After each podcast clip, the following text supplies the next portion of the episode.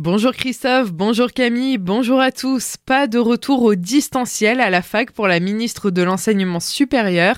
La ministre Sylvie Retailleau a reconnu hier sur le plateau de France Info que les universités sont amenées à réfléchir sur le plan de sobriété face à la crise énergétique qui nous attend cet hiver. Mais elle a précisé que ça ne doit surtout pas se faire aux dépens des étudiants. Une réponse à l'université de Strasbourg qui déclarait lundi vouloir fermer ses portes 15 jours supplémentaires supplémentaires durant la saison froide pour faire face à la consommation énergétique.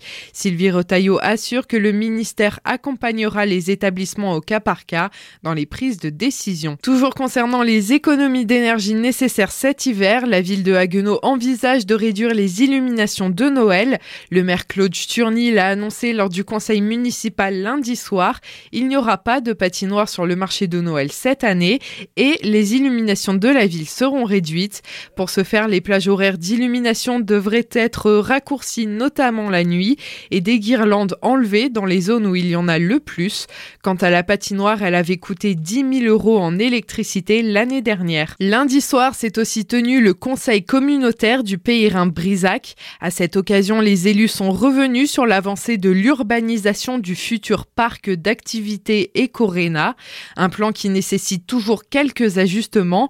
Il a été précisé pendant le conseil conseil communautaire que toute la zone est en zone constructible industrielle.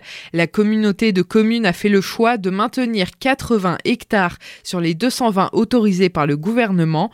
Précision de Gérard Hugues, le président de la communauté de communes du Pays Rhin-Brisac. On a rajouté ce soir un petit morceau qui complète un peu la zone d'activité du Cochelin de Fessenheim. Donc, et celle-là, par contre, a été classée en zone N, il faut la classer en zone industrielle. Voilà, c'était l'objet de la petite modification qu'on a demandé. La deuxième modification qui est une révision du PLUI, c'est effectivement de passer outre la loi Barnier qui interdit, côté d'une route à grande circulation qu'est le RD 52, des constructions à moins de 75 mètres. On se dit, voilà, on peut avoir des dérogations pour ça, à condition de présenter un schéma d'urbanisme paysager et autres. Donc c'est ce qu'on va faire aussi au travers de cette modification du PLUI. Toujours dans l'optique de l'éco-RENA, le Conseil a adopté à l'unanimité la création d'une marque territoriale.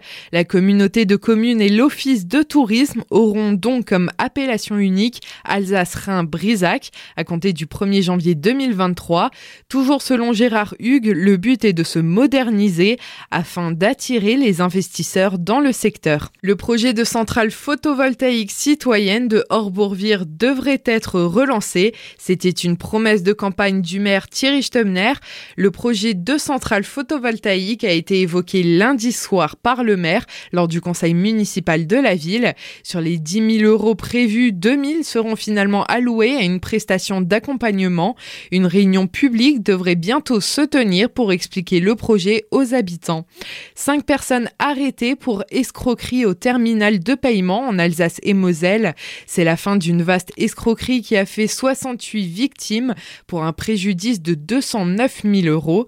Le mode opératoire était toujours le même. Les victimes étaient des habitants qui avaient besoin de travaux de dépannage rapide, comme de la plomberie, de l'électricité ou du chauffage. Les escrocs se faisaient passer pour une entreprise.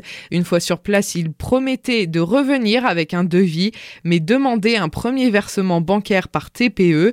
Ils prétextaient un problème de connexion du boîtier pour retaper le code et augmenter la somme. Les gendarmes Haguenau les ont interpellés en région parisienne. Quatre personnes ont été mises en examen. Le dirigeant de la bande a été reconduit en maison d'arrêt. L'habitante de l'Avancelle a été retrouvée saine et sauve. C'est un promeneur qui a découvert la femme de 78 ans lundi soir, couchée dans un chemin à proximité du château du Frankenbourg. Elle était en hypothermie mais consciente. Elle a été transportée à l'hôpital de Célestat pour des examens de contrôle. La septuagénaire avait quitté son domicile de l'Avancelle à pied dimanche à 15h. Un avis de recherche avait été lancé lundi.